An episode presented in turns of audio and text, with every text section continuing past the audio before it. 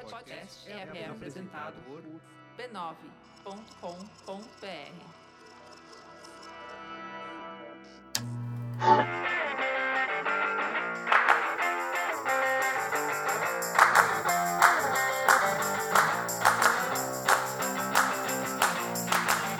Olá, está começando mais um Spoilers Talk Show, um podcast do spoilers.tv.br, onde a gente conversa sobre cultura pop e televisão. Eu sou a Letícia e o episódio de hoje vai ser especial. A gente vai fazer um balanço da temporada de séries que acabou de terminar nos Estados Unidos. A gente vai falar sobre o que foi bom, o que foi ruim, o que surpreendeu, o que decepcionou, de qual estreia a gente gostou mais, de que série a gente passou a não gostar mais durante a chamada Fall Season, que são as séries que começaram ali em setembro do ano passado e que terminaram por agora em maio. E aí, no fim, a gente vai pular direto para o nosso bloco Põe na Lista, onde nós damos nossas recomendações quinzenais sobre o que estamos lendo, ouvindo ou assistindo. Comigo na mesa hoje está o Denis, Olá. a Silvia, Oiê. a Cris Oi. e a nossa presença não mais silenciosa, Fernanda. Oi. E vamos lá, então, vamos fazer o nosso balanço dessa última temporada nos Estados Unidos. Falar aí dos nossos favoritos e dos nossos não favoritos, para não falar coisa pior. Eu acho que antes da gente começar a falar, das- falar, fazer o nosso famoso name dropping de nome de séries, é, a gente também. é, aliás, prepara a carteirinha do bingo que hoje vai ter, gente. Hoje, Hoje vai tem. ter. Hoje tem. Eu queria que eu ia pedir pro Denis explicar o que é realmente a Fall Season e qual é o período exatamente das séries que a gente tá tratando no podcast de hoje, só pra galera se situar. A gente falou um pouco do que que era Fall Season naquele podcast especial sobre notícias que vocês escutaram, né? Eu espero que vocês tenham escutado. Se você não escutou, por favor, vá até Tá a lá. Store, até o seu Faz algumas podcast. semanas. Assina o nosso feed E a Fall Season é, traduzindo literalmente, é o outono. Começa no outono, é, ali em setembro, no final de setembro. Vai até o inverno e termina quase quando tá chegando na primavera nos Estados Unidos, em maio. As séries que estreiam nesse período geralmente são as séries de maior destaque dos seus res- respectivos canais. Isso é uma temporada pensada para canais abertos, não canal a cabo. O canal a cabo estreia quando bem quiser. Canal aberto é que tem essa tradição na televisão americana de estrear sempre nesse período. São as séries que geralmente têm 22 episódios, aquelas mais longas, etc. A gente vai falar um pouco delas, a gente vai falar também das séries dos canais a cabo e a gente vai falar até um pouquinho das séries que passaram dessa temporada e terminaram agora recentemente em junho. E também vamos falar das séries que é, estrearam nos canais de streaming durante esse período que acabam concorrendo com as séries que saíram na TV aberta, no cabo, porque agora, afinal 2015, Não existem mais só duas plataformas. É, não agora- existe mais só TV a cabo, TV aberta, existe streaming, então a gente tá, tá, vai avaliar todas as séries que saíram por aí, estavam disponíveis no período que o Denis falou. Não pelo- importa a plataforma. Ou pelo menos as séries de destaque. A gente não vai falar de todas as É, não, séries de aqui, todas então não. não. adianta comentar, mas vocês não falaram daquela. Não vai dar pra falar de todas, mas a gente falar das que tiveram maior destaque. Pelo menos aqui. São também as séries é, do período de elegibilidade pro M, né? Sim, que é o prima- principal prêmio Uhum. de televisão nos Estados Unidos. Que a tia, a tia assiste TV nessa época. Ela seleciona as. Não as- todos os canais, não não, todos os todas as canais, mas é a época que a tia não tá, tá as assistindo. é, a tia tá vendo TV e a tia lá vai lá e. Mas isso a gente guarda para o nosso futuro episódio sobre Aguardem. o M, quando Aguardem. saírem os indicados. E aí, vamos começar por estreia? Qual foi a Vamos- melhor? Cris, qual foi a melhor estreia pra você? Pra mim foi a Zombie. Eu também acho. Eu amo a Zombie. A Zombie é da CW. É, eu já falei dela num outro podcast, que era sobre séries baseadas em HQ. Não, não Sim, lembro. Sim. É, foi isso. E é uma série levemente baseada na HQ de mesmo nome, que estreou na CW, com o Rob Thomas, que também produziu Verônica Mars, que eu amo. E foi uma série que me surpreendeu muito positivamente, porque apesar de ser uma adaptação muito diferente do original, nem a personagem principal tem o mesmo nome da HQ, mas ela entregou coisas que eu tava esperando e coisas que eu não tava esperando. Ela me entregou humor, ela entregou drama, ela entregou suspense, ação. é, E ela reviveu os gêneros em que ela estava inscrita. Então, ela era um Exato. procedural que foi muito além do procedural. Os, carros, os casos se amarravam de uma forma interessante. E quem ia imaginar que uma série de zumbi seria interessante ainda hoje? um zumbi detetive. Você poderia detetive. fazer uma coisa diferente com uma série de zumbi, né? Que é um tema que tá tão es- esgotado em Hollywood já, apesar de Walking Dead ainda ser o maior sucesso da televisão, que é- não é todo Dead mundo que tá- tem coragem de É, o fazer. Walking Dead tá exaurindo uma visão de zumbi que a gente sempre teve, como o zumbi como o, o vilão coisa, né? O vilão quase que não tem fala, não tem nada, ele só é uma ameaça, né? Esquisita ali, que- quase inanimado, é um Ele é tipo objeto. um animal que Um só animal- pensa em se alimentar. Exato, né? E a Zombie trouxe uma, uma, uma visão totalmente diferente do zumbi, igual mais ou menos o, o meu namorado é um zumbi no Que cinema. susto. Ela falou, meu namorado é um zumbi. Eu falei, como você está namorando um zumbi? Ué, conta mais. Tinder? Foi no Tinder? Não, gente, eu ainda não cheguei lá, cara. Eu tenho Sim. muito dedo podre, mas eu não cheguei no nível dedo zumbi. Silvia, qual foi a sua melhor estreia? Minha melhor estreia, tá? É, vou falar assim, é, tenho duas que me surpreenderam bastante. É, Jane the Virgin, Ah, ótimo. que eu tava bem desacreditada quando vocês falaram pra mim, gente, uma baita série e tal, não sei o que, eu ignorei, fiz pouco caso, tal, não sei o que, gente, que, que erro que eu fiz na minha vida de ter ignorado essa série por três semanas.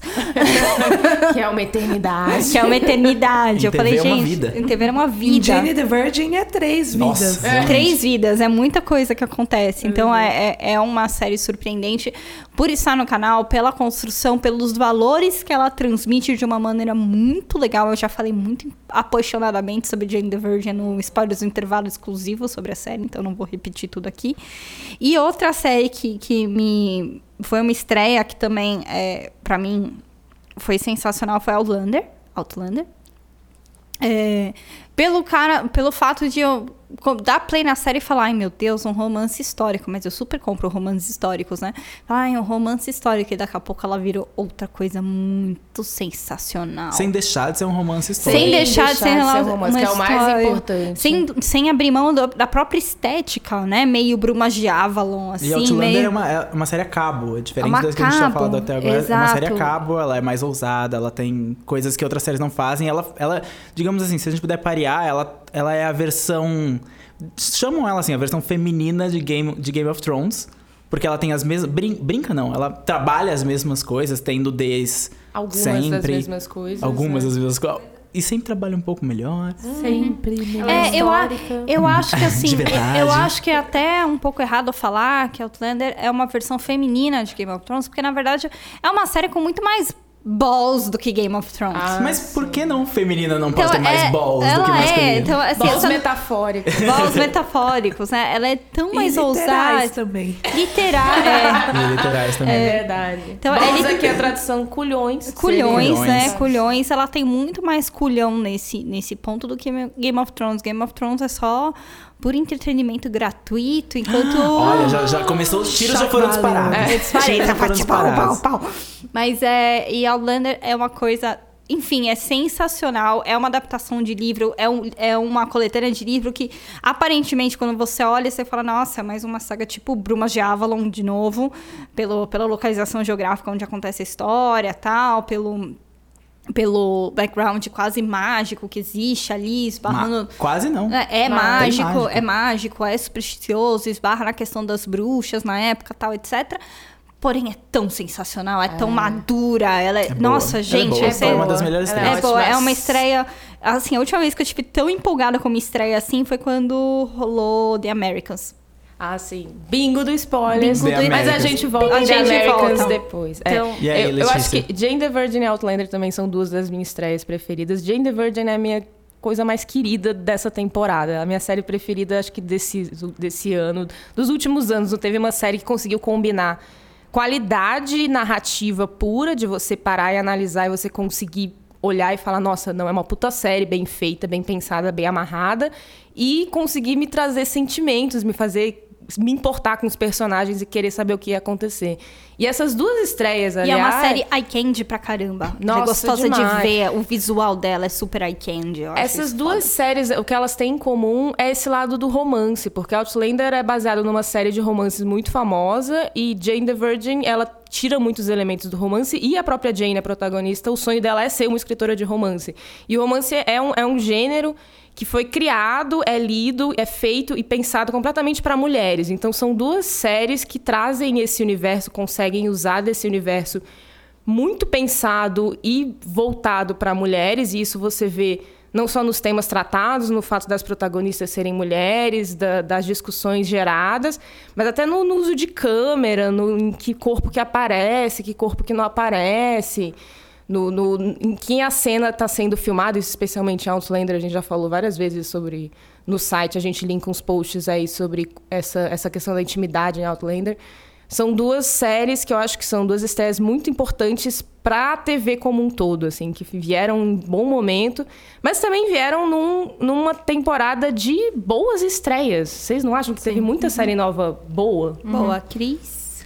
É, eu acho que, voltando um pouco no Outlander e no Jane the Virgin rapidinho, elas vieram de lugares que a gente não estava esperando. A Jane the Virgin é da, Da CW. da CW, que as pessoas veem como o patinho feio, acha que É um dos É- menores canais abertos dos Estados Unidos. menor ou menor canal, canal, aberto, e é um canal conhecido por ter apenas gente gata E séries teens e séries teens. E Outlander, que é da Stars, da Stars. e é, acho que é uma das primeiras séries scripted deles.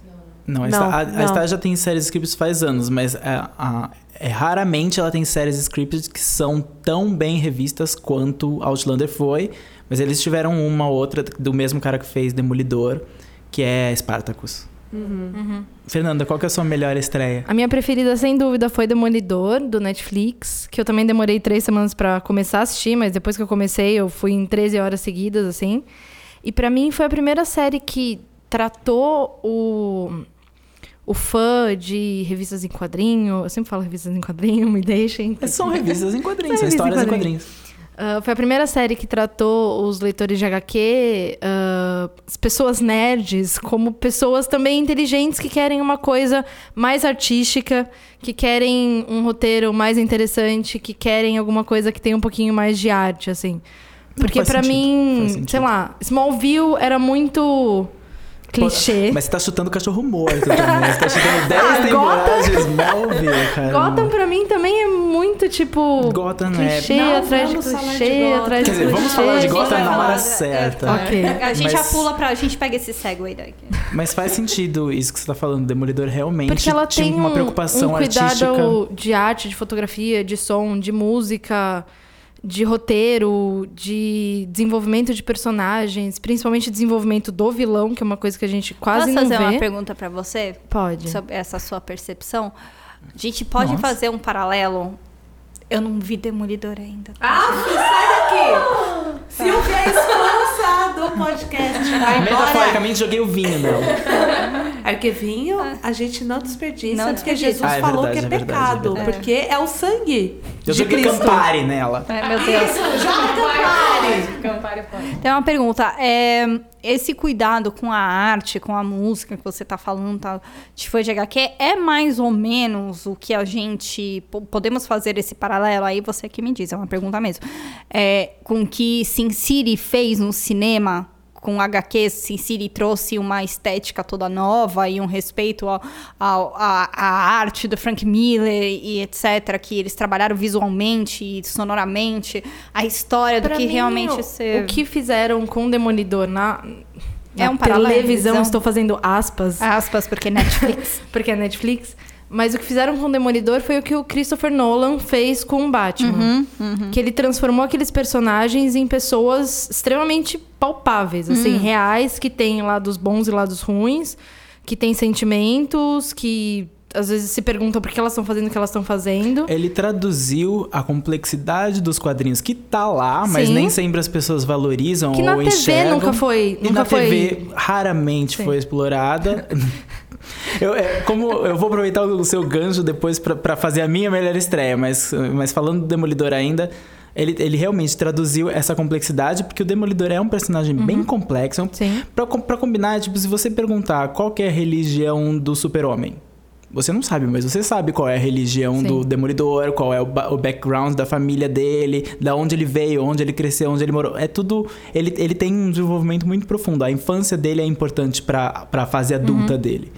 Então. E o mesmo acontece com o vilão, que é o que a E o Fernanda mesmo acontece com o vilão. falando, pa- assim. ele- ele Isso tem um nem sempre paralelo. acontece. O- e o Rei do Crime é um, é um personagem que teve várias origens diferentes já. Apesar da Marvel nunca fazer reboots, fez um esse ano. Mas apesar dela nunca fazer reboots, ela, a, a origem do Rei do Crime mudou. Ele já Uhum. teve poderes, ele não tem mais poderes, ele já foi super-humano, ele não é, etc, etc.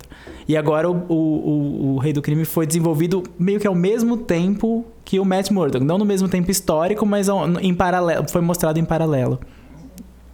Bem, a gente falou bastante sobre Demolidor num E podcast. Obrigada por responder a pergunta. Imagina. Num podcast especial sobre a série que a gente linka aí no, no post. Se eu puder Tênis. pegar o gancho da estreia, eu fiquei triste quando ela falou que Demolidor foi o mais complexo, porque The Flash. The Flash pra mim é é uma das minhas estreias favoritas. É, também é da CW, ninguém esperava nada da CW, porque é o mesmo canal de Smallville, 10 anos de Smallville. É o mesmo canal de Gossip Girl. The Flash eu não falei porque eu ainda não terminei, podem me julgar. Tudo bem. The Flash, ele, ele também é complexo e ele também desenvolve bem a maioria de seus personagens, não todos, mas especialmente o Barry. Ele desenvolve muito bem o Barry, desenvolve muito bem o vilão. O vilão é interessante, ele é intrigante até o final, apesar da da gente não saber quais são as motivações dele, se eles forem se basear nos quadrinhos para as motivações dele, eles vão ter problema, porque as motivações dele ele simplesmente é louco pelo Flash.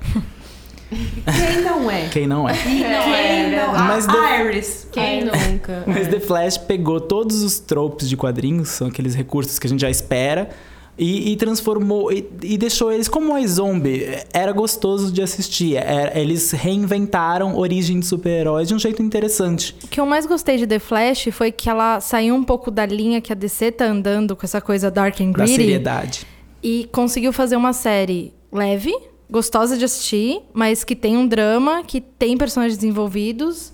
Acho que dá Isso até, daí eu gostei bastante dá, pra, de Flash. dá pra até a gente amarrar isso. Demolidor é a Marvel fazendo a DC, porque é uma sim. série séria. E The Flash é a DC fazendo a Marvel, porque Sim. é uma série descontraída que você Sim. leva a sério. Aliás, você falou uma palavra que eu achei importante, que eu acho que toda, acho que todas as indicações que a gente falou aqui tem uma palavra em comum que são os tropes. Sim. Então, assim, é, Jane the Virgin faz um uso muito bom dos grandes tropes de novela mexicana. A Outlander faz um faz um faz tropes muito bons do uso do romance.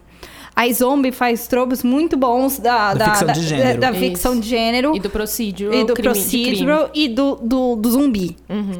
É, e assim como o, o Demolidor e o Flash. Então, assim, o que destaca nesse, nesse. Do que surpreendeu a gente é a recriação. Não é bem a recriação, mas a releitura e o uso inteligente de tropes de gêneros que a gente já tá cansado. Ah, eu sei que vai acontecer Eles tal coisa. aplicaram tal. muito bem É, o- eu- a, a é- é noção um de reinventar a roda. É, então. E de tropes muito típicas da televisão Visão, também. é. Então é meio que como você tá saindo da, de uma fase em que a TV, nossa, se igualou ao cinema porque fez coisas extremamente diferentes e, nossa, se elevou e tal e tal. E agora é como se a TV estivesse fazendo as pazes com a própria TV e usando coisas da TV para se autoelevar e criar coisas que, que melhoram essas tropes, que desconstroem essas tropes e criam conteúdos muito mais interessantes e mais próprios do gênero e do, do meio é, para contar histórias que a gente já conhece, mas que a gente está tá, tá, tá descobrindo de novo de um jeito completamente diferente. diferente, adaptado ao nosso tempo, tal, etc. Eu acho que tem uma coisa em comum do que, do que nos surpreendeu esse ano nessa fall season. Eu acho que é. E aí eu entra, eu acho que uma série que fez isso muito bem e que eu entraria aí na nossa próxima pergunta de qual série mais me surpreendeu. É Jane the Virgin, eu não vou falar de novo, mas Jane the Virgin entraria na resposta Vocês positiva perceberam de que Jane the. Virgin entrou no É uma querida. pra valer, né? É, Cê- pode cê botar aí. Mas uma série que fez isso é Empire, que Sim. Incrível. que ela pega o gênero da soap opera, que não é nem a telenovela que você É vê mais. mesmo. É soap opera americana, que é aquela coisa mais over the top, mais não sei o que, mais Que assim. eles chamam, no caso de Empire, de Night Soap. É. A novela da noite. Que é um pouco o que a Shonda Rhimes vem fazendo, né? Mas Empire também conseguiu criar um mega sucesso. E aí o grande, a grande surpresa de Empire é ter atraído muitos espectadores, assim, foi uma surpresa.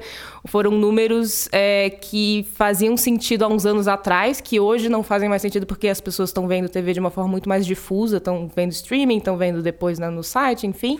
Mas Empire conseguiu prender a atenção das pessoas e trazer uma baita audiência. Eu lembro que eu tava lá, eu comecei a ver Empire depois que Empire, a temporada acabou. Foi um erro meu, desculpa. É, mas é. Tudo bem. Tudo bem. Você Mas já, eu tá, você já tá com a blusa toda suja de Campari. Não vou jogar de novo. Mas eu sei cantar a música do.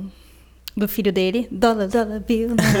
Everybody's looking for something. Então, é, mas é, eu tava lá nos Estados Unidos ah, na semana da finale de Empire. E eu lembro que Empire era, foi muito capa de Entertainment Week naquela semana, do USA Today, de jornal tal, etc. Porque eles falavam justamente isso. Empire chamou uma atenção que desse night soap, desse soap opera, que tinha de comoção na época de Days of Our Life, sabe? Tipo essas, sabe, Part of Five, que contribuíram. Um drama familiar, porque Empire é um drama familiar, totalmente atualizado, atualizado inclusive em questão de, de racial. Sem falar que a trilha sonora A trilha é sonora, uma estrela. É, é praticamente É. a estrela principal da As série. músicas são originais. Eu lembro que eu discutia muito com o Denis, né? Na época que, que estreou algumas séries musicais mesmo na mesma época. E o Denis virava e falava assim, não, porque as músicas de Empire é boa. Eu falei, não, não tem paciência pra musical. E ele falava assim, não, Silvia, não é musical. Mas eu não prestava atenção no que o Denis Não é fazia. musical, é uma série com música. É uma série com música. E aí, a hora que eu dei play, eu falei, caramba, meu, por que, que eu briguei tanto com o Denis? E são músicas todas produzidas pelo Timbaland, que é, produtor executivo. Produtor musical da é, série. Produtor musical. Timbaland tinha várias músicas ali engavetadas que ninguém. O Timberlake não quis, a Chris Cornell não quis. A Nelly Furtado voltou pro Canadá. É, a Nelly Furtado foi pro Canadá e ele falou assim: eu preciso dar vazão pra isso. Aí ele se Foi juntou com uma o série. casamento perfeito. Casamento perfeito. E são Pode- músicas incríveis, gente. O que mais Vai. surpreendeu, além de Empire? Agent Carter Indeed Carter. foi. Também é uma boa estreia. Também Uma uma, boa boa estreia. estreia. Também uma ótima re- renovação, que a gente não esperava. Ainda bem. É, o, o padrão que eu tô vendo é o seguinte: série adaptada ou de quadrinho ou de livro Tá fazendo sucesso. Fez muito sucesso e surpreendeu Quadrinhos está em positivamente. alta. A- Uhum. Apesar de quadrinhos estar em alta e ter muitas estreias, são poucas as que a gente pode falar são realmente boas. E Uhum. Agent Carter é realmente boa. É realmente boa. boa. E foram só oito episódios, deixou aquele gostinho de quero mais Uhum. e aquele medo: será que vai ser renovada? Será que não vai? E foi. E foi. Porque foi. o mundo merece. Vitória. E outra, falando de adaptação de livro, que surpreendeu bastante, testou todos os nossos limites, sem choque velho, é, foi The Hundred. The 100 surpreendeu muito. The Hundred é uma adaptação de livro, de um, um caso raro de uma adaptação que é melhor que o livro. Exato. É, acho Muito melhor, bem ela é melhor. infinitamente É, porque superior ela, ao ela livro. trouxe uma protagonista que vem num crescente tão absurdo, que é a Clark, Uhum. a, a protagonista de The Hundred, que deixa a gente embasbacado com o desenvolvimento dela. E ao, ao longo do desenvolvimento dela, é uma das raras protagonistas que desenvolve e força os outros personagens ao lado dela desenvolverem, o que isso é raro. A gente ela vê também muito. é uma série da CW. Também. A CW tem que entrar no nosso Bingo bingo, do spoilers. porque é. o canal que a gente tá mais de olho. É, e eu acho que é um caso raro, né? Porque é muito comum a gente ver uma série que a protagonista desenvolve, a protagonista carrega, aí só em outra temporada que, o, que os outros personagens correm atrás, como por exemplo Penny Dreadful, que a gente já comentou isso. É, mas a, a Clark, ao longo da temporada, ela força os outros personagens virem atrás dela, e isso cria uma onda que te engole e você fala. Oh my god, this show. E na segunda temporada. Na uma segunda coisa temporada. que não é normal. Um começo fraco render uma coisa tão boa, tão próximo. né? E tão corajosa. Tão Tão corajosa. corajosa. E, e é o pior coragem- piloto que a gente já viu na vida. Não, não, é. Não, não é o pior piloto. Não, é ótimo, mas ele não, ele não 50 mil canções. Sim! É, mas ele, ele não entrega nem um pouco do que a gente vai ver depois. Radioactive. Não, não tem coisa melhor do que chegar na Terra e ser recebido numa Terra pós-nuclear e ser recebido por uma música Imagine Dragons. de Imagine Dragons Imagina, cantando dragões. Radioactive. Imagina, amiga. Porque naquela época, no futuro, vai ter dragões. É, The 100 é uma série sobre um futuro distópico onde as mulheres comandam o mundo, basicamente. Ou Porque seja, é um futuro real que é um vai futuro acontecer. real. Tipo, É, Mad nada Max, dist- é, aquela nada hora, é aquela hora que ela vira e fala: Quem destruiu o mundo? Foram vocês, homens. The 100 fala: Sim, isso aconteceu. Agora só as mulheres comandam. Tipo, Who Run the World? Girls. e aí a girl principal é a Clark, que é a protagonista, que tem um puto desenvolvimento e, como a Silvia já falou, é Você sente a consequência dos atos dela e das outras pessoas na personagem. Por que que... Bom, eu, eu queria... Já que a gente tá falando da Ana Clara, por que que a segunda temporada foi boa? A gente não falou por que que ela Então, The melhorou. 100 começou na primeira temporada e até era uma das razões que a gente não dava tanto pela série, porque ela usava muito clichê do, do que você espera de uma série adolescente, até de uma série da CW. Então tinha aquele romance principal, um triângulo amoroso, uns romances que surgiam meio do nada, você ficava meio tipo, ah, ok. E na segunda temporada ela meio que virou isso de cabeça pra baixo. Teve um baita ponto de virada bem no meio da temporada, que eu não vou dizer o que é, mas que mudou completamente a série, fez sentido com o que tinha antes e transformou a série numa coisa muito mais interessante, tratando de temas bastante sérios e tomando riscos que outras séries às vezes não tomam. É, o risco que The 100 colocou aí é porque ela coloca a maioria dos personagens, principalmente dos protagonistas, em grande, em, ah, obrigados a tomar decisões que entram em dilemas morais Muito fortes. muitos fo muito fortes e eles topam derrubar ou não ser radical, às vezes não ser radical, ser mais tradicional dentro da moral, etc.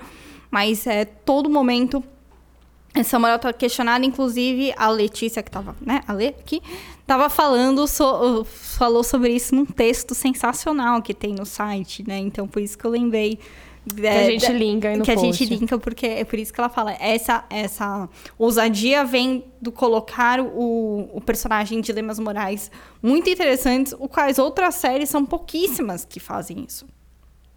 Muito poucas. Então, quando a gente fala de inverter tropes, etc., é porque quando uma tropa é invertida ou ela é reconstruída, é porque ela passou por um, algum, provavelmente algum dilema moral, algum, uma contestação de valor, alguma, alguma enfim, alguma coisa que a gente tá habituada, que geralmente é moral ou é valor, que a gente espera que a pessoa vai seguir pelo caminho mais correto e ela talvez não segue ou pega um atalho para seguir o caminho mais correto, que não é o que a gente tá esperando. Então, por isso que essas séries acabam surpreendendo, essas séries acabam uh, se colocando como a melhor estreia, porque elas mostram alternativas além do que se espera da gente. Bem, a gente já falou bastante sobre séries que foram estreias ou que meio que se reinventaram aí no meio, mas e séries que terminaram muito bem? Vamos falar um pouquinho sobre os nossos season finales preferidos? Sim, ou series finale. No caso, É. Parks and Recreation acabou depois de sete anos no melhor season series finale possível ever, eu acho. É muito raro, às vezes séries de comédia quando vão chegando pro final, o final é um pouco feliz e triste, é meio a bittersweet a expressão. Tipo, Friends termina triste porque eles todos se separam, Merabout termina triste porque era um casal que a gente acompanhou por anos e eles se divorciaram. E Parks and Recreation não. Parks and Recreation ter- terminou feliz. Todo mundo que queria alguma coisa conseguiu essa coisa e estava lá mudando o mundo. E Liter- fez sentido pra todos os personagens. E fez né? sentido pra todos os E personagens. Não- você, conseguir, você consegue sentir que aquela, a história que foi contada na série, ela não terminou ali no season finale. Você consegue inferir que essa história continuou. Sim. Eu, eu acho que a, a finale de, de Parks and Rec entregou tudo que eu esperava. De uma finale. O de que é muito finale. raro, na verdade, pra é muito finales. raro. Comédias dão muito azar. Tipo, a própria final de Seinfeld deu, deu, deu azar. Na época eu acho que ela foi bem recebida, mas hoje quando a gente pensa nela, os personagens todos terminaram presos por, por serem o que eles eram a série inteira. Eles eram críticos de todos, então eles não ajudaram uma pessoa quando eles precisavam ajudar, eles foram julgados por isso, porque a pessoa se ferrou, e eles foram te- terminam todos na cadeia, continuando a conversar e nada se, nada se resolve na vida deles. Parks já não. Parks jamais colocaria aqueles personagens na cadeia. Ele colocou a Leslie pra praticamente dirigir o país. A gente não, sabe. a- não, aí o que eu mais achei genial é isso. Você Uhum. não consegue saber quem é o presidente. É a Leslie ou é o Ben? Não sei. Você sabe a gente como nunca viu. importa, Aí e nem não não importa. importa. A gente conhece os dois, a gente sabe que os dois são extremamente competentes, a gente tá feliz por eles. Foi a Leslie, gente. Que isso? Foi a Leslie, Não, foi a Leslie. foi a Leslie. Mas é o enigma da Capitu. Nunca saberemos quem, quem foi o presidente ou não. Outro final que eu gostei bastante, mas eu sei que, que poucas pessoas acompanharam nessa, nessa volta quando foi ressuscitado pelo Yahoo foi o final de Community. Community é uma série que já teve vários finais finais, porque ela foi, primeiro ela teve um final quando o criador saiu, depois ela teve um final quando, os no- quando as novas pessoas assumiram e depois foram demitidas, e depois ela teve um final de novo na televisão, na NBC, quando ela ia ao ar, lá toda quinta-feira, quando o criador voltou e encerrou a série. Quando ela foi ressuscitada pelo Yahoo, é como se ela estivesse na prorrogação Prorrogação não, ela já tá na morte súbita. Ela vai até. Ah, ela vai até onde alguém, alguém fazer, fizer o primeiro gol, ela, ela encerra. Ah, e ele tá fez. E ele fez. Porque essa temporada inteira no Yahoo foi uma das melhores. Foi tão boa quanto a segunda, que é a melhor temporada de Community. E, e encerrou de um jeito muito específico. Community é uma série muito metalinguística. Ela fala muito sobre si, sobre televisão.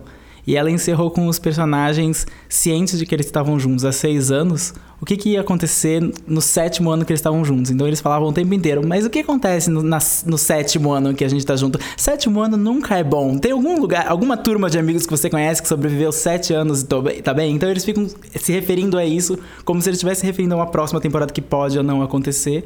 Ou e como filme. ou o filme. E como isso mudou as vidas deles. Foi um final muito, muito bonito mesmo. Foi um final Um final de muito bom. temporada que não foi final de série, mas foi um ótimo final de temporada foi VIP, que acabou recentemente. Felipe foi maravilhoso. A temporada inteira foi maravilhosa. É, aliás, acho que dá até pra entrar na nossa próxima pergunta, que é qual temporada foi mais. que vocês acham que foi a temporada mais consistente? Séries que, que foram boas do início ao fim. VIP começou no finalzinho da, da Fall Season, já era inverno, começou a, terminou recentemente, agora em junho. É da HBO. É da HBO, então a HBO estreia séries de um jeito diferente. E terminou junto com Game of Thrones, inclusive na mesma noite. E VIP foi muito mais tenso que Game of Thrones. Ninguém precisou morrer pra VIP ser tão tenso. mais tensa. Ninguém precisou ser estuprado também. Ah, verdade. Outra série que eu achei que foi muito consistente essa temporada inteira foi Broad City. A Broad Foi, City. foi a segunda temporada. Eu acho que Broad City merece uma salva de, de slow claps.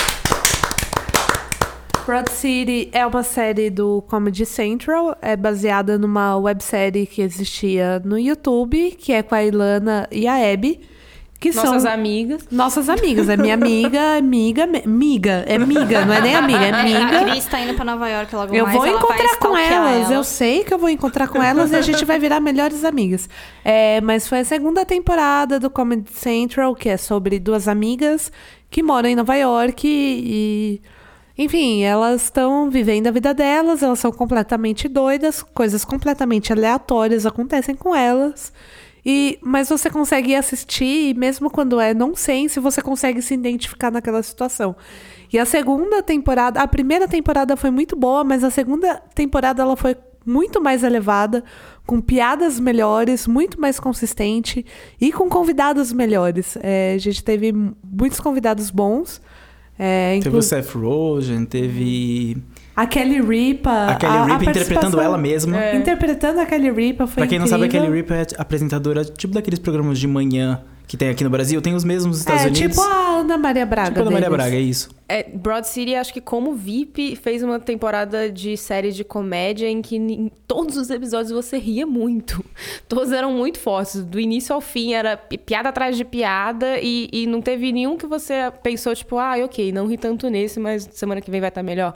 Não, foi subiu o nível e, e se manteve lá em cima. O que pra uma segunda temporada é, difícil, difícil. quando a, a primeira temporada é, É, boa. não, e principalmente no caso de VIP, que é a quarta temporada. É, É, E a é- última do criador original que vai sair na próxima. É, eu lembro deles comentarem muito sobre. é, a, não é nenhuma dificuldade, mas o quanto eles acham é, surpreendente o fato deles conseguirem, dentro de, um, de uma trajetória quase de um underdog que eles criaram, porque os Estados Unidos adora esse o underdog, né? A pessoa que não conseguiu exatamente o sucesso e tá no- na vice-posição, né? Que ela é vice-presidente. Eles conseguiram chamar tanta atenção do público a ponto de ser um sucesso de crítica e ser uma das séries mais engraçadas e ser uma das séries que o próprio pessoal de Washington fala que é mais é mais é, Realista. parecida com o dia a dia deles. Você falou em Underdog, e pra mim, uma temporada que ninguém gostou, mas eu gostei bastante, foi de Girls. ah, sim. Que eu achei que, assim, ela continuou com alguns personagens absurdos, etc, etc e tal, mas só que foi é, a temporada que mais retratou relações entre amigos de uma forma verdadeira. Pra mim, assim, de todas as temporadas. Porque, sei lá, teve aquela coisa de, tipo, às vezes você é amigo, mas você não quer sair com seu amigo. Você fala, tipo, não, vou ficar aqui em casa. se você é amigo da Marnie, você nunca quer sair com a Marnie. Exatamente. Não, Marnie. Teve, tipo, o fim do relacionamento da Hannah com o Adam. Que isso foi do Que Colby foi- hein? Olha Nossa. assim, tipo, caralho. Aquela conversa dos dois foi tipo faca no meu coração, assim. foi Teve foda. uns diálogos muito bons essa temporada. Eu achei uma temporada muito boa e uma temporada que mostrou um certo crescimento dos personagens. Sim, na verdade, né? porque eu eles acho que estavam a meio estagnados temporada, até é, então e eles deram uma evoluída. fase criativa ruim.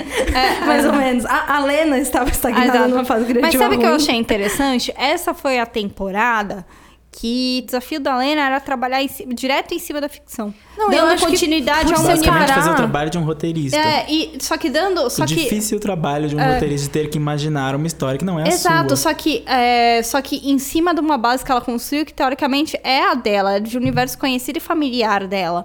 E ela fez isso tão bem. Era o meu começo, meu medo. Quando eu dei play no primeiro episódio e falei, hum, acho que a, a Hannah, não- a, Lena e a Hannah estão num momento dificu, né, difícil tal, etc. Cara, essa menina fez assim, tipo, escuta Bluffit. E criou, gente, cenas É porque incríveis. no começo tava aquele e- medo de, tipo, as personagens estão separadas. O que, que É, vai acontecer? acontecer, mas- E aí ela conseguiu desenvolver Ela cada uma no conseguiu seu com uma mundo. maestria ótima. A melhor coisa foi separar elas. Sim, Foi. foi, foi. Mas a gente só falou de comédia, a gente não falou de nenhum drama. Eu pensei num Bom, drama. fala, os fala dramas drama. que é o mega underdog, mas eu gostei muito. Que foi The Law Strain. Order. Ah, não, The Strain. Eu ia falar Law and Order. Vamos Law lá. and Order é meu querido. Law and Order. Mas não foi uma boa temporada. É, mas The Strain foi uma série que me surpreendeu. Eu não gostei do final, então não posso dizer que a temporada inteira me não foi agradou. consistente, mas... Não, ele foi tipo, precisamos estender por mais uma temporada, toma aí um final.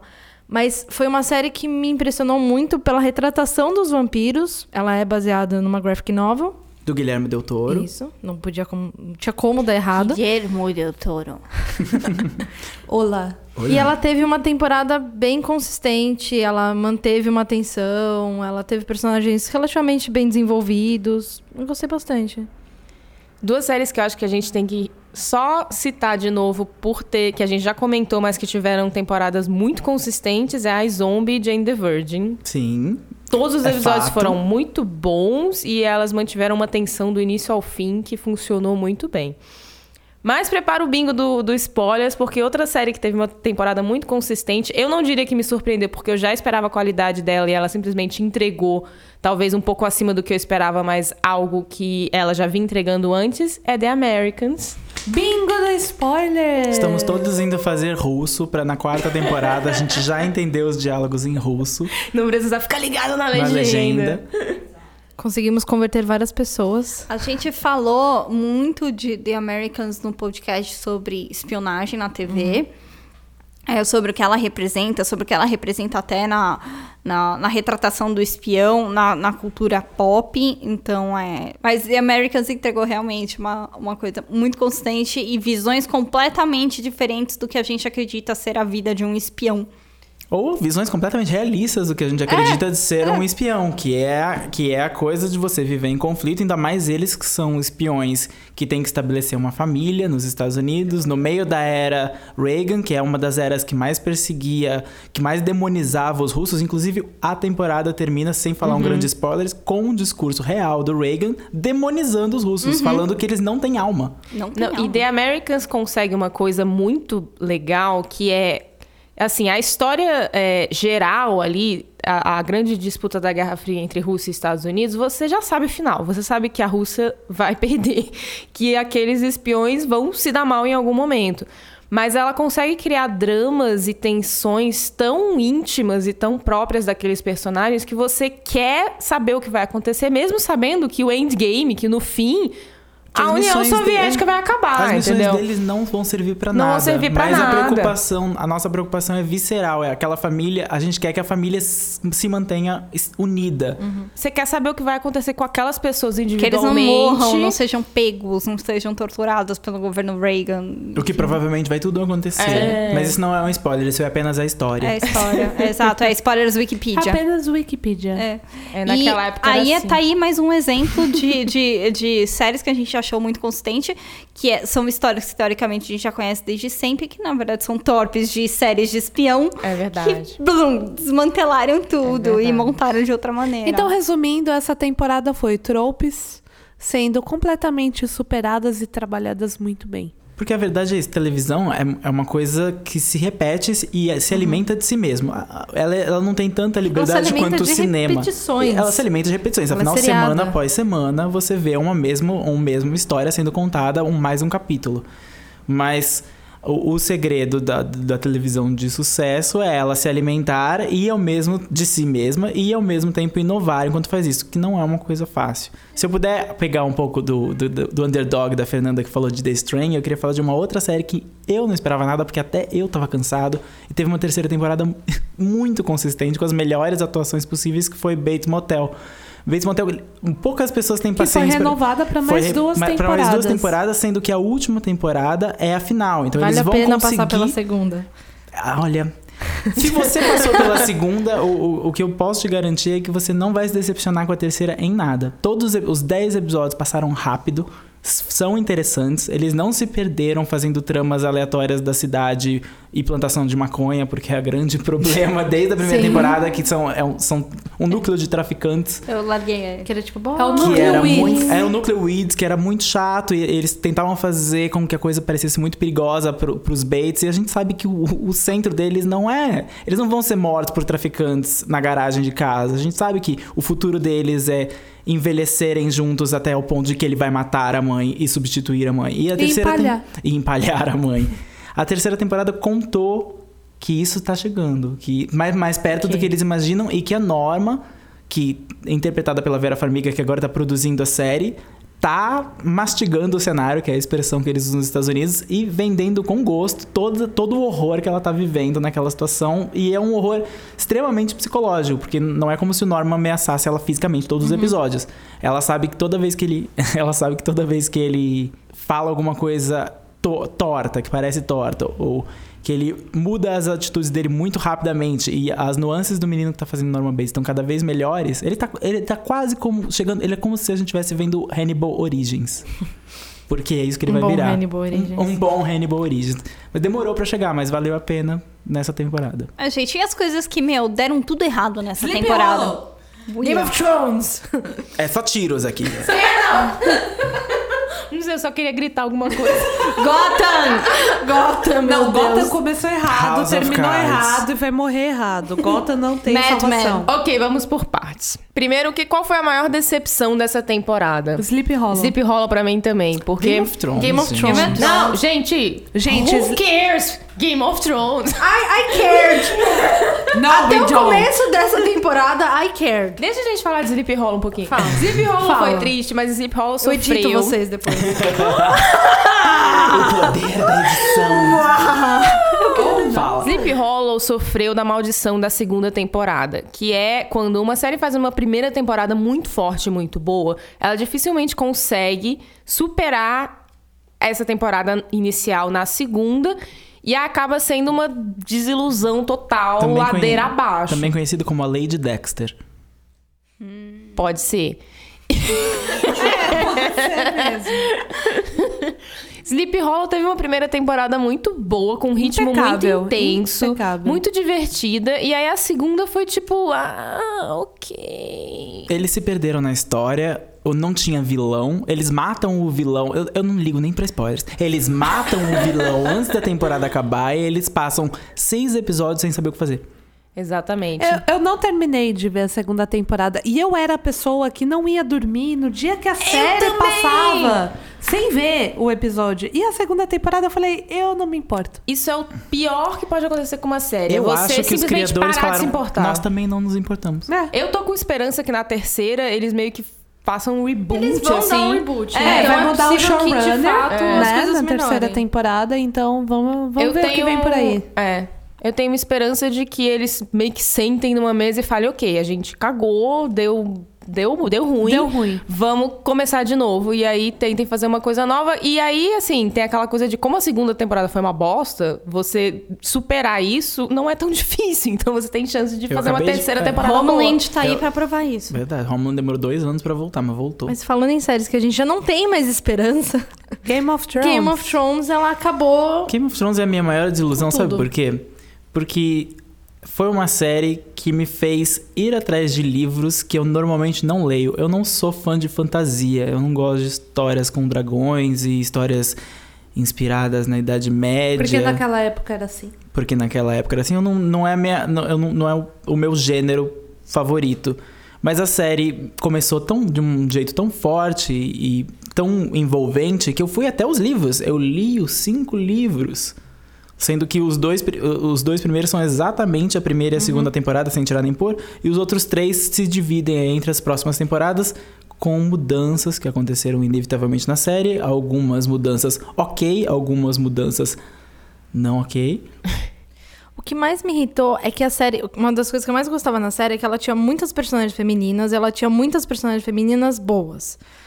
Com alguns problemas, mas que, tipo. Eram personagens ótimos. personagens foram ótimas. Muito bem apresentados. E aí, nessa última temporada, quando eles se desligaram um pouco dos livros, tipo, a coisa degringolou de um jeito que eu fiquei olhando pra TV me perguntando: cadê? Cadê Eu não Cersei? eu tava pensando Cadê sobre essa Daenerys? temporada. Cadê Sansa? Eu tava pensando tá sobre essa temporada. E, e a, a gente bateu muito nessa tecla, e o mundo bateu muito nessa Uhum. tecla de cuidado com o desvio do livro, cuidado com o desvio do livro. Mas se eu pensar friamente no livro e na série. O jeito que a Daenerys terminou é o jeito que ela termina Uhum. no livro. O jeito que a Cersei terminou é o jeito que ela termina no livro. A, a Sansa, bom, a Sansa é um caso à parte. Não vamos falar da Sansa. O jeito que a Arya terminou é o jeito que a Arya Mas eu termina acho no que a livro. retratação das personagens. é, Eu acho Tudo que é um em volta Eu delas acho que o- caiu. a série tava fraca, mas a base desses dois últimos livros deram exatamente os ingredientes pra série degringolar. É, a base não era tão forte e tão adaptável quanto as bases anteriores. Isso, porque os o- primeiros livros são sólidos. É que eu acho que, por Isso exemplo... tem muita narrativa, muita coisa acontecendo. O quarto e o quinto é muita preparação, muita... Sim. É a gente muita tá coisa... no meio da história. É muita coisa que funciona melhor na página, porque você tá na cabeça da pessoa, do que numa série de TV. É que parece que as poucas coisas que foram mudadas pra personagens masculinos foram mudadas pra desenvolver eles em direção a algo maior. Mesmo acontecendo com o John, que aconteceu no último episódio, ele foi desenvolvido um pouquinho diferente dos livros durante a temporada pra gente gostar bem mais dele. Ele foi desenvolvido. Não funcionou pra mim. Ele foi desenvolvido. Não, gente, não vamos entrar nessa, porque é, É. muito parecido. A É, é bem parecido. O aqui, John é é muito assim, igual ao livro. A, a- a diferença dele é só a luta mesmo. Aquela luta na- Sim, no, sim. no gelo. Não, Não, mas isso aconteceu. desenvolveu ele. Isso transformou nele alguma Foi coisa a mais. ótimo, Foi um dos melhores. Já, melhor tipo, as coisas que mudaram com a Sansa, por exemplo, foi só pra pegar uma personagem, jogar ela no lixo e fazer o Theon, o Tion, crescer. E, tipo, A verdade, isso. eu, eu agora também tô pensando sobre a Sansa. E eles queriam manter essa personagem no elenco. O problema é que a Sansa nos livros não tá fazendo quase nada. Então eles inventaram toda essa narrativa pra manter a atriz no elenco, senão eles iam ter que fazer o branco com ela. Ela ia ter que ficar sempre no, no, no, Ai, no sei. sem fazer nada. não, Eu mas eles podiam ter desenvolvendo alguma outra coisa. Não, é, eles podiam ter feito Foi mil preguiça. coisas. Eles podiam ter A adiantado o Winds of palavra, Winter. a palavra que resume essa temporada de Game of Thrones é, É preguiça. preguiça. É preguiça. Foi preguiça. Eu, eu vi. Eu pulei algum, alguns episódios e eu só vi a finale. E eu concluí que essa série morreu pra mim, porque eu vi a Sim. finale e eu não senti nada. Exatamente. Eu não fiquei surpresa, eu não fiquei com ódio, eu não fiquei feliz, eu não senti nada. Então é uma série que eu adorava e que na próxima temporada eu não vou assistir. É que eu acho que enquanto as nossas favoritas pegaram tropes, os roteiristas pegaram tropes e transformaram numa coisa nova, evoluíram, não sei o que, lá, lá, ah, Game of Thrones pegou as tropes e transformou naquilo que elas eram um pouquinho Sim, pior. O problema, na verdade, é assim: Game of Thrones já era uma série que revertia o trope. Por exemplo, o herói da primeira temporada morreu. Uhum. Sim. É. E isso não acontece. Ainda mais em histórias de fantasia. O herói não morre, o herói é o que salva. Então, isso começou. Isso foi, foram os choques. Ah, a família do, do herói de- depois se, se meteu numa conspiração e também foi morta num casamento. Novo choque. O problema é que quando esses vários choques. Quando você tá reinventando um- um- uma, uma narrativa, com surpreendendo as pessoas com coisas que normalmente não acontecem, quando que isso fica velho e começa a ser só.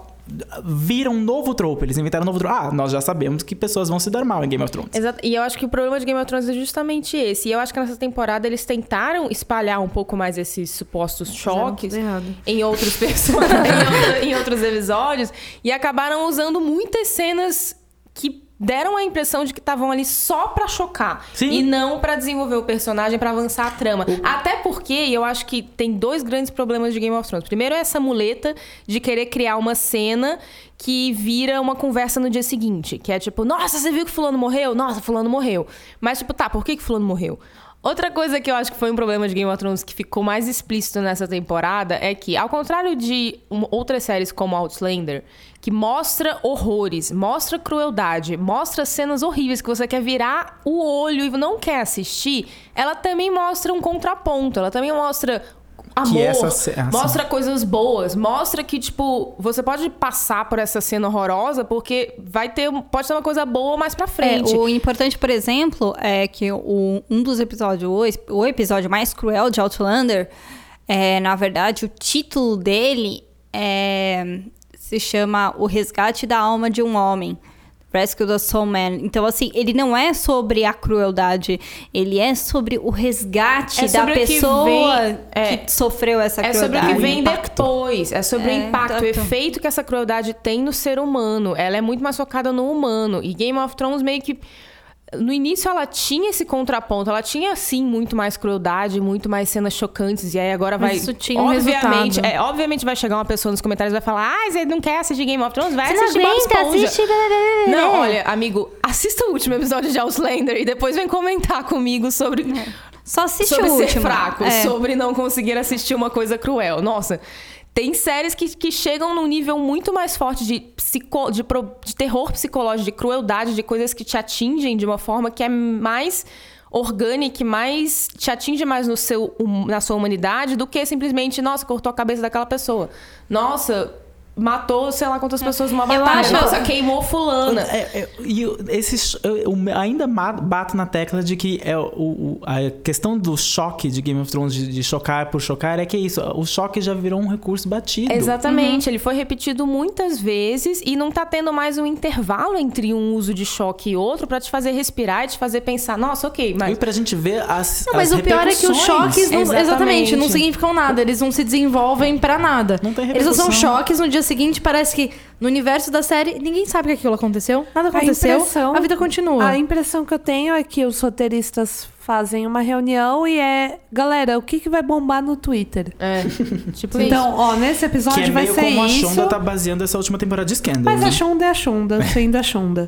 É, mas é o que, que vai bombar no Twitter? Vai ser essa cena nesse episódio, essa nessa. É, Então, o, que. A impressão que me passou essa temporada é que foi uma série simplesmente feita pra bombar em social media. Mas Scandal também conseguia fazer o que, não da mesma forma, mas o que Outlander faz, que é mostrar os dois lados. Você tem o choque, você tem a crueldade, você tem a cena que te faz, meu Deus, o que tá acontecendo? Mas você também tem outros momentos de humanidade e que te que balanceiam, que equilibram a série E a como um todo. repercussão de todo o choque era muito importante antes.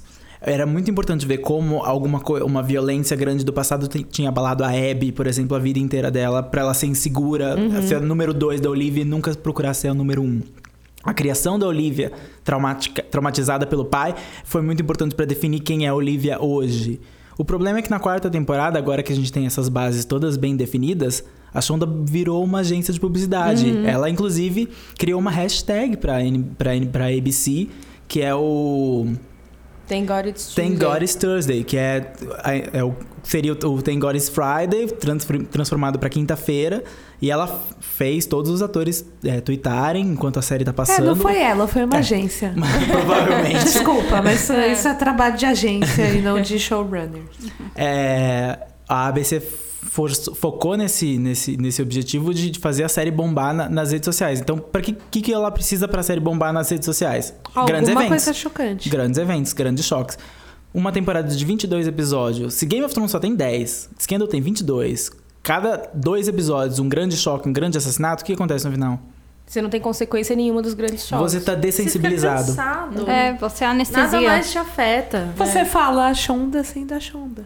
Tanto que o final de temporada foi um dos finais mais desastrosos, pelo menos na Uhum. minha opinião, terminou quase que ignorando todo, todo o horror que aconteceu nessa temporada e entre o casal principal, que é ela e o presidente, Ah. e deixando eles juntos. É, foi Ah! Foi É por isso que eu parei de ver. É. Foi horrível. Não, e é, e ela constrói toda uma questão de uma relação extremamente abusiva entre o casal principal. Que é Que- justificada, entendeu? porque Que ela é- teve uma relação abusiva com o pai, Pai, é uma coisa de enfim. psicologia. É, Daddy issues. daddy é, issues, etc. issues, etc. Então, aí ela vira e, meu, desencana de tudo, acontece.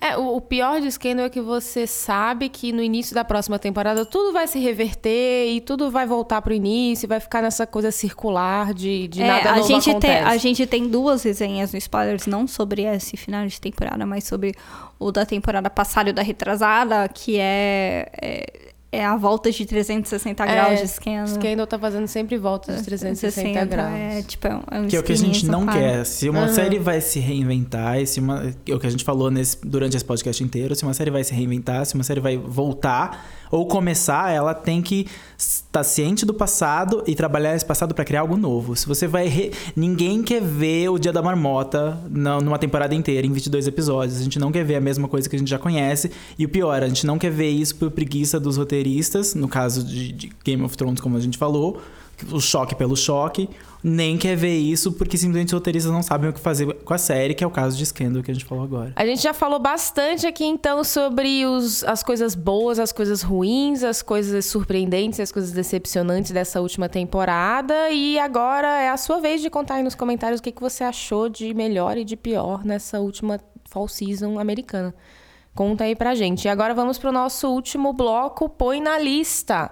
Denis, o que, que você põe na lista? O que eu ponho na lista hoje é uma minissérie da BBC baseada num livro, um livro enorme que tem mais de mil páginas, chamado Jonathan Strange and Mr. Norrell.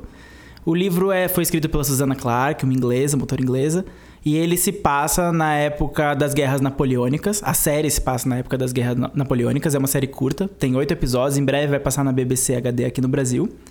E ela trata de dois magos numa Inglaterra que tá lutando contra Napoleão e decide ressuscitar a magia. A magia nesse mundo existe, só que ela foi esquecida há 300 anos.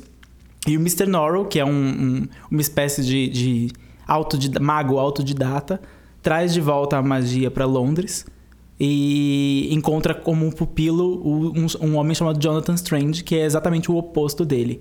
E os dois juntos, juntos e meio separados, começam uma, uma guerra entre si para para o restabelecimento da magia. Ao mesmo tempo, os dois juntos trazem um inimigo de volta que, que 300 anos atrás tinha sedimentado a magia na Inglaterra e agora volta para brincar com as vidas deles. É uma série muito interessante, é muito bonita, todo- como toda produção da, da BBC tem um cuidado, o elenco é, não é o elenco que você normalmente vê na televisão e na televisão inglesa, que geralmente se repete, né? Você vê os mesmos atores de Doctor Who, os mesmos atores de, de Sherlock, mas não, esse elenco ele é, ele é mais ou menos novo e vale pôr na lista. E você, Cris, o que, que você põe na lista?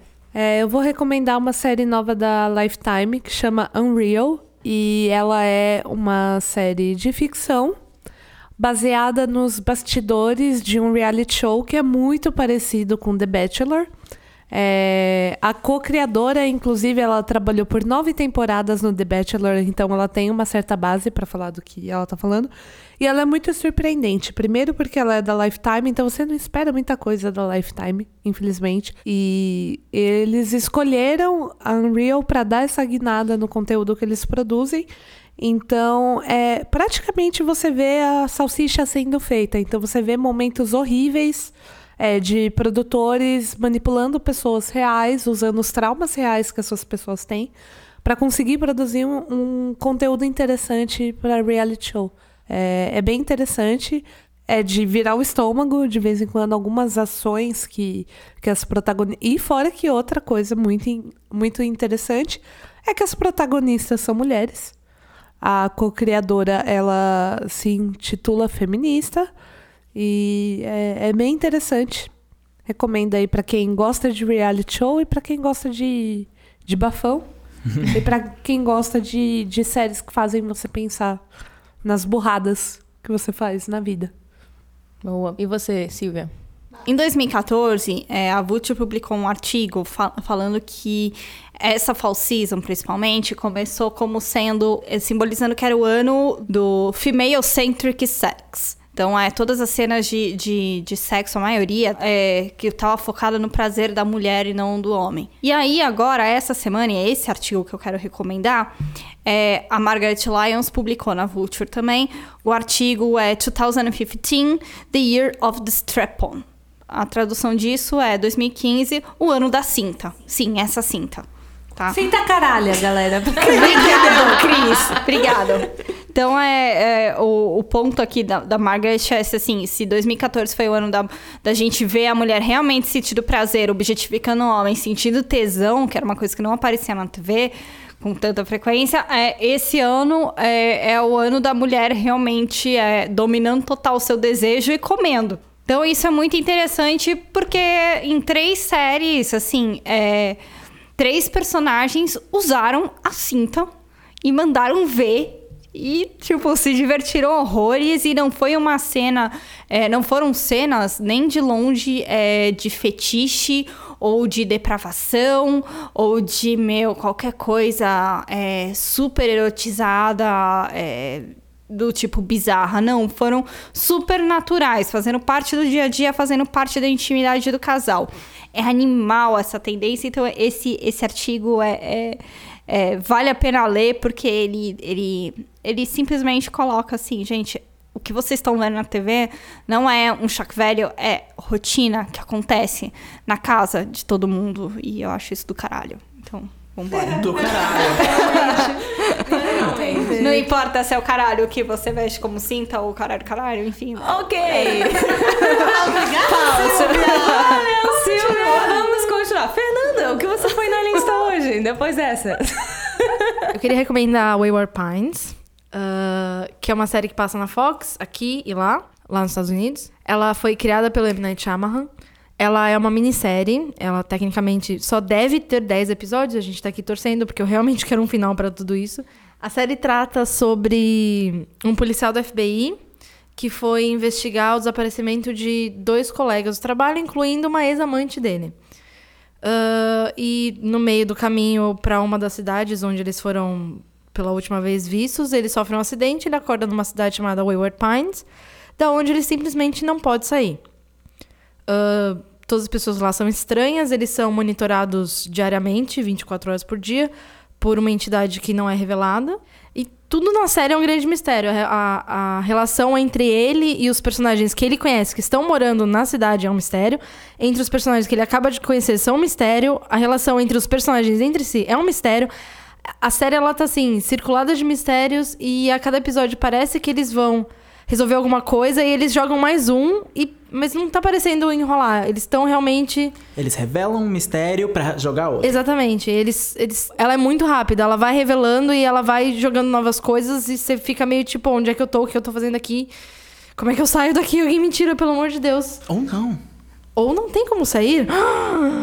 Assista, vale a pena. Assista, vale a pena. Bem, eu vou recomendar uma coisa um pouco mais simples e menos misteriosa, que é um livro de romance. Ah. E romance de verdade, não romance novel, romance uma história onde duas pessoas se apaixonam. Com cinta?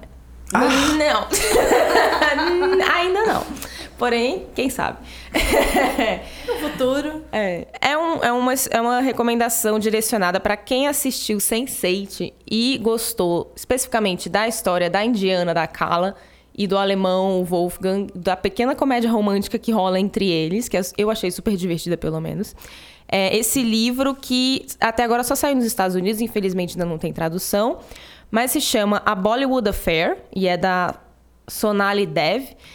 É, e conta uma história de uma menina que, é, quando ela era muito pequena, ela tinha quatro anos, ela foi casada, prometida para um outro, uma outra criança, que era, era um costume na Índia, que é o casamento infantil.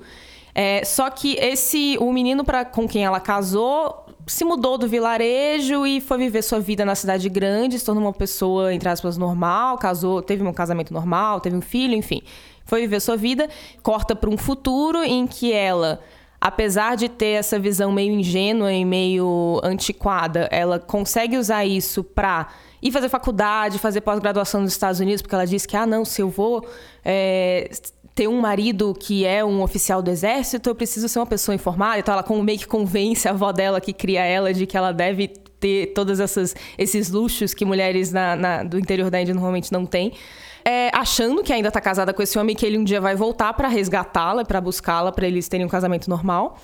Ao mesmo tempo, esse cara, ele, ele manda o irmão dele, que é um diretor de Bollywood, galã, bonito, bad boy, super legal.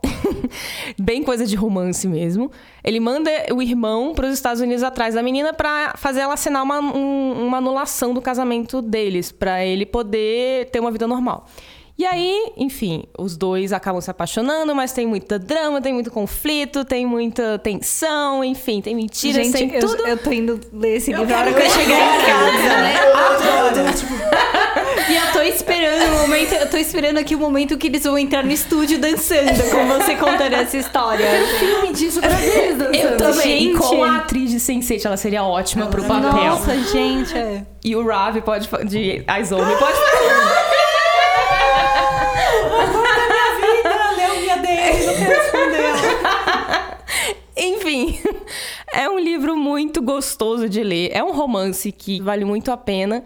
Pra quem gosta de romance, pra quem gostou da Cala de Sense8 e pra quem quer um, um livro bom. Põe na Ah, lista. delícia, eu quero... Bem, com esse tom feliz e alegre, romântico, nós nos despedimos do nosso podcast. Muito obrigada por ter ouvido até agora. Muito obrigada a você que ouviu os outros podcasts até agora. Deixa aí seus comentários, mande e-mails com sugestões. Da estrelinha. Dê estrelinhas no iTunes. Muito obrigada ao B9 por ser a nossa casa aqui na internet. Você pode entrar no spoilers.tv.br para acompanhar todos os nossos textos sobre TV que nós postamos diariamente. Siga-nos no Twitter no arroba spoilerstvbr. Obrigada, Fernanda, pela edição desse podcast. Obrigada, Thales Rodrigues, pela arte linda que você está vendo. E ficamos por aqui. Até a próxima. Até a próxima. É, tchau. Tchau. Fazendo